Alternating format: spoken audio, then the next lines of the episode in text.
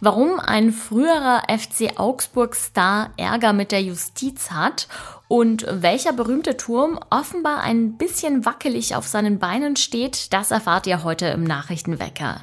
Ich bin Greta Prünster. Guten Morgen. Nachrichtenwecker, der News-Podcast der Augsburger Allgemeinen.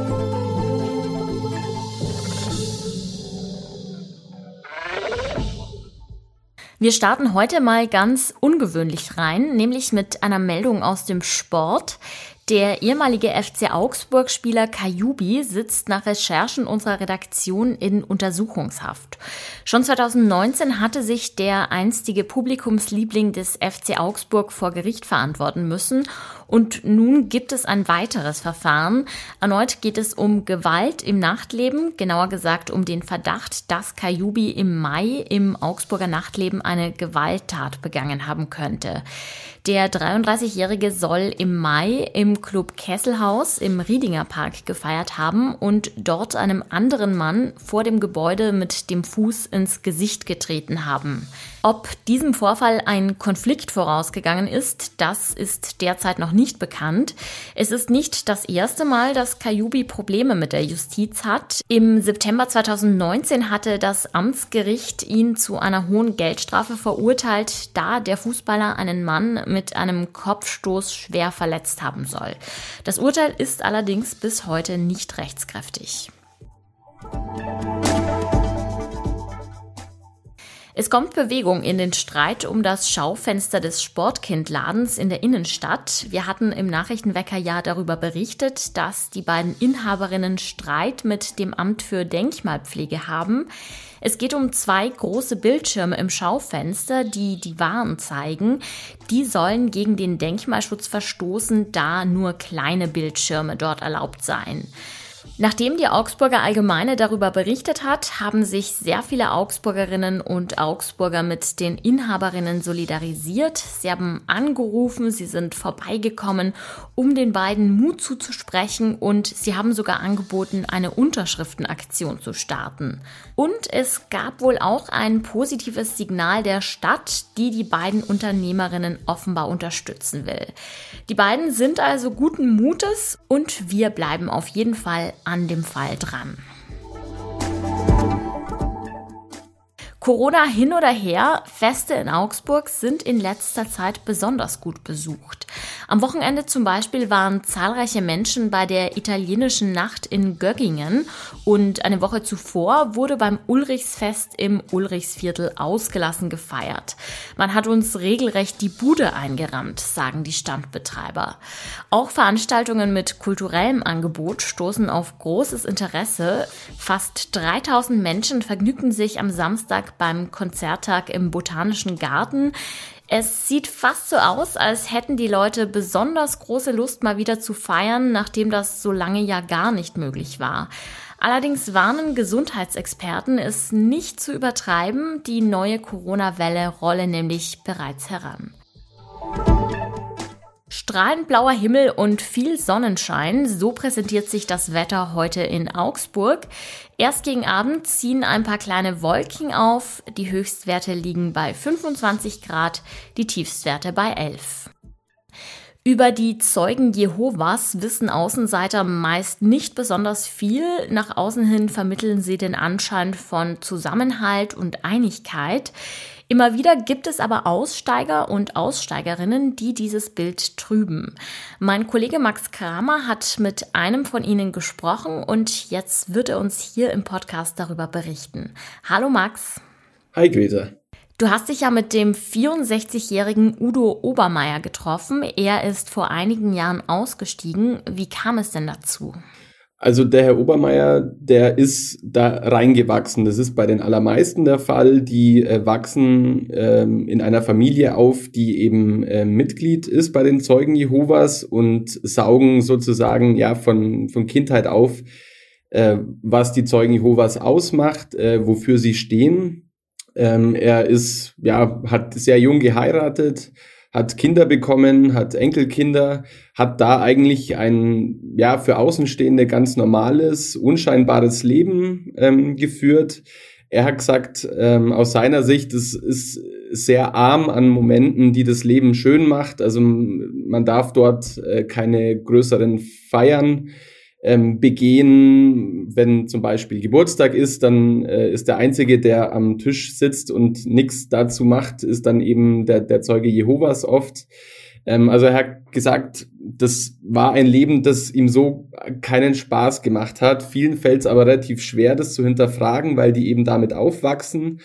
Und ähm, sein Naturell widerstrebt so ein bisschen diesen Grundsätzen dieses Lebens bei den Zeugen Jehovas. Also er ist eigentlich, wirkt wie ein geselliger Mensch, ähm, geht gern auch auf andere zu, ganz unprätentiös und angenehm und er hat immer mehr Zweifel gehabt, ähm, dass das so sein Leben ist, obwohl sein komplettes soziales Umfeld sich dort befand, obwohl seine Familie dort war und ist immer mehr dazu gekommen, dass diese Widersprüche, in denen er lebt, für ihn nicht mehr auszuhalten sind. Ähm, und irgendwann, da war er dann 58 Jahre alt, also so lange hat es gedauert, wo für ihn persönlich der Moment erreicht war, ähm, an dem er verstanden hat, das geht nicht mehr, er muss das alles hinter sich lassen. Ähm, er hat es als sehr schweren Schritt beschrieben, weil er sagt, wenn man die Zeugen Jehovas verlässt, das ist wie der soziale Tod. Also du lässt, hinterlässt alles, was dein bisheriges Leben ausgemacht hat und äh, eben auch seine Familie. Ähm, ihm war in dem Moment auch klar, dass seine Familie möglicherweise dort bleiben wird, dass er die damit verlassen muss. Und tatsächlich ist es so, dass er bis heute keinen Kontakt mehr hat zu seiner Familie, ähm, zu seinen Kindern. Ähm, und ja, diese Tragweite der Entscheidung damals, die, ähm, das hängt ihm natürlich nach bis heute, aber er wirkt wie ein Mann, der sehr im Reinen mit sich ist heute. Und was passiert, wenn man aussteigt? Also so ganz grundsätzlich, wie geht die Gemeinschaft damit um? Also Aussteigerinnen und Aussteiger, eben wie der Herr Obermeier, die beschreiben das eigentlich als Abschottung. Ähm, und sie schildern es so, als sei das eine ganz gezielte Herangehensweise, damit eben Aussteiger mehr oder weniger als abschreckendes Beispiel gelten. Also die Message, die davon ausgeht, nach Schilderungen vieler Aussteigerinnen und Aussteiger, ist, wenn du unsere Gemeinschaft verlässt, dann bist du, wie der Herr Obermeier gesagt hat, sozial tot. Dann hast du keinen Anschluss mehr an die Gemeinschaft, die dich dein Leben lang geprägt hat.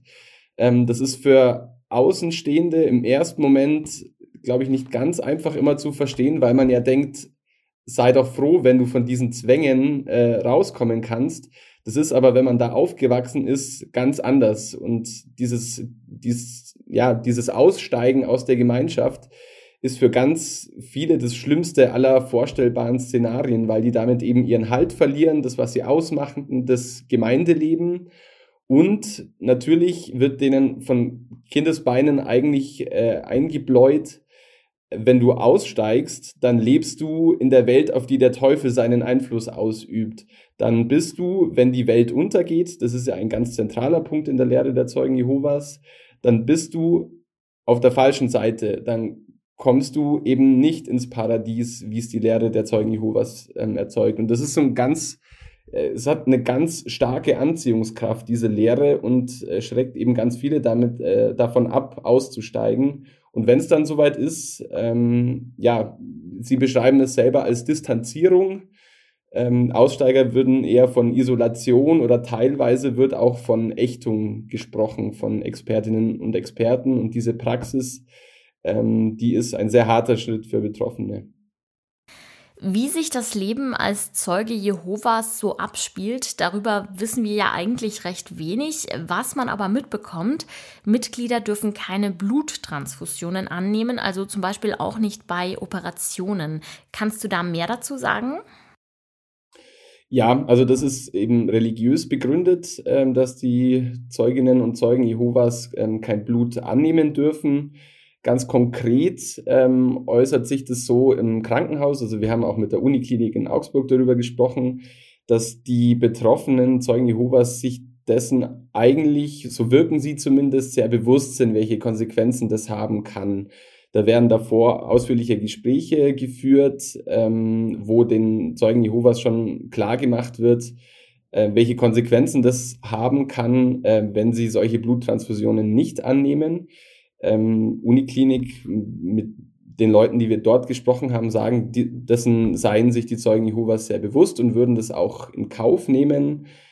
Ähm, es gibt inzwischen, aber das haben sie uns auch gesagt, auch bei größeren Operationen meistens die Möglichkeit, auch auf Fremdblut zu verzichten. Also inzwischen ist da auch die Medizin so weit, dass man darauf verzichten kann. Aber es ist natürlich dort schon ein Thema und ähm, ein Sonderfall sind natürlich Kinder. Und in dem Fall ähm, ist es so, in letzter Instanz äh, entscheidet dann ein Gericht darüber, ob äh, Kinder eine Bluttransfusion bekommen, so es denn nötig ist, ähm, oder eben nicht. Also da wird man sozusagen rausgenommen, sowohl was die Elternseite äh, angeht, als auch äh, die, die unmittelbaren Ärzte, sondern die berufen sich dann auf ein Gericht, das dann in letzter Instanz in Notfällen entscheiden kann, ob ein Kind eine solche Bluttransfusion bekommen kann oder nicht. Aber grundsätzlich ähm, ist es ähm, nicht erlaubt, getauften Zeugen Jehovas äh, Bluttransfusionen anzunehmen. Einen spannenden Einblick in die Welt der Zeugen Jehovas hat uns Reporter Max Kramer geliefert. Wenn ihr noch mehr wissen wollt, dann lest unbedingt seinen Artikel. Den Link dazu findet ihr in den Show Notes. Danke, Max. Sehr gerne. Ich mache mir die Welt, wie sie mir gefällt. Mit Sprüchen wie diesen hat sich Pippi Langstrumpf zu einer Kindheitsheldin vieler Generationen gemacht. Nun wird es ein Pippi-Musical geben, geschrieben von keinem geringeren als dem ABBA-Star Björn Ulvaeus. Pippi im Zirkus heißt das Stück, das heute in Stockholm Premiere feiert. Es bleibt also nur zu hoffen, dass es bald auch eine deutsche Version geben wird. Zum Schluss geht es heute um einen Turm, den jeder von euch kennt, nämlich den Eiffelturm. Der sieht so bombenfest aus, wie er da mitten in der Stadt steht, aber tatsächlich gibt es Medienberichte, wonach der Turm an mehreren Stellen rostet und auch einige Teile kaputt sein sollen. Immerhin ist die eiserne Dame ja schon 133 Jahre alt. Der Turm wird zwar regelmäßig mit Farbe neu bestrichen, um das Material zu stärken, aber nach Ansicht mancher Experten reicht das nicht aus. Die französische Wochenzeitschrift Marianne geht sogar so weit, provokant zu fragen, wir sahen ja schon Notre Dame brennen, wird denn als nächstes der Eiffelturm einstürzen? Ein leitender Angestellter des Denkmals hat darauf geantwortet und der meinte, hätte das sein Erbauer Gustave Eiffel gesehen, der wäre bestimmt in Ohnmacht gefallen. Das war's auch schon wieder mit dem Nachrichtenwecker. Morgen ist mein Kollege Manuel André für euch am Start. Mein Name ist Greta Brünster. Ich bedanke mich ganz herzlich fürs Zuhören und ich sag ciao, macht es gut.